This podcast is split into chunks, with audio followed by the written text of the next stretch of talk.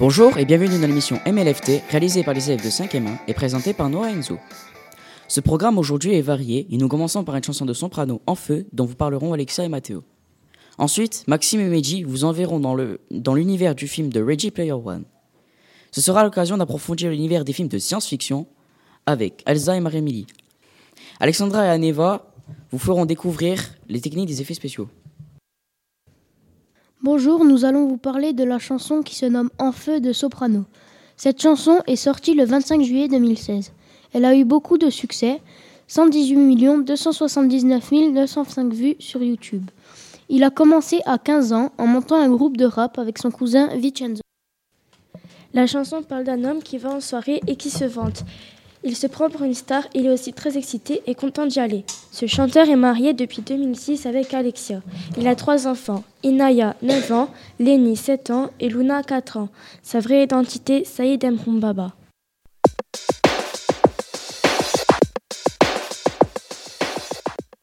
Après cette actualité musicale, nous passons à l'actualité cinématographique avec le dernier film de Steven Spielberg de Reggie Player One. Ce film est sorti le 28 mars 2018. Dès la première semaine du film, il a réuni 900 000 spectateurs. Les deux personnages principaux sont Olivia Cook-Tai et Sheridan. Le but du film consiste à récupérer l'œuvre que Teddy Miller a laissée. C'est un film spectaculaire car l'histoire a été bien réalisée. Je vais vous raconter le sujet du film. En 2045, le monde est au bord du chaos. Les êtres humains se réfugient dans l'oasis, un univers virtuel, mis au point par le brillant et excentrique Jem Hallyday. Avant de disparaître, celui-ci lègue son immense fortune à quiconque découvrira l'œuvre de Pâques numérique. Qu'il a pris soin de dissimuler dans l'oasis, l'appât du gain provoque une compétition planète Terre, mais lorsqu'un jeune garçon wet wet, qui n'a pas pourtant le profil d'un héros, décide de participer à la chasse au trésor, il est plongé dans un monde parallèle à la fois mystérieux et inquiétant.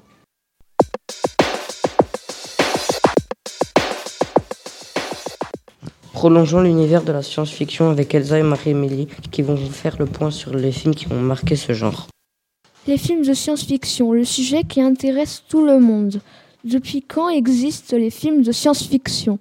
Eh bien oui, nous allons vous parler de Alien, sorti en 1979. Ce film est inspiré du jeu Alien Isolation. C'est un film d'action. En 2122, le remorqueur Nostrom retourne vers la Terre, mais un signal venant d'un planétoïde stoppe sa course. Lorsque l'équipage arrive sur la planète déserte, l'officier Khan se fait agresser par une forme de vie inconnue, un extraterrestre, qui étouffe son visage. Riley Scott nous offre ici un savoureux mélange entre l'espace opéra, le western et les films d'horreur. Le premier film dont je vais vous parler est E.T. Le second film sera Retour vers le futur.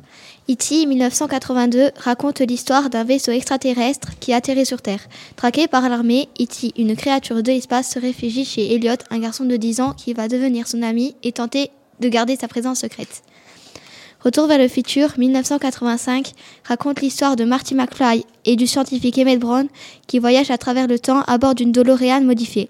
Marty se retrouve en 1955 et empêche la rencontre de ses parents et doit tout mettre en œuvre pour réparer cela sous peine de disparaître.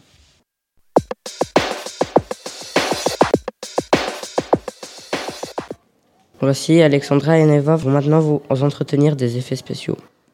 On va vous parler des effets spéciaux les premiers effets spéciaux ont été utilisés en 1900. Les effets spéciaux sont une boîte à outils protéiforme au service de la création cinématographique. Ils comprennent l'ensemble des techniques utilisées dans l'audiovisuel pour créer l'illusion d'action et simuler des objets, des personnes, des paysages ou des phénomènes sonores, physiques, météorologiques qui n'existent pas dans la réalité ou qui ne pourraient pas être filmés au moment du tournage.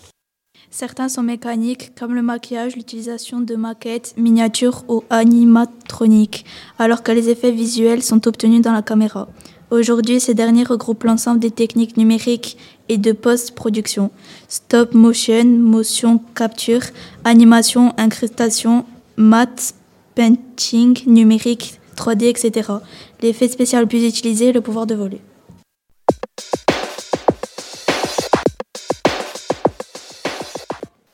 L'émission touche à sa fin. À la technique, on avait Iliane et Pierre-François. On espère que vous avez passé un bon moment à nous écouter.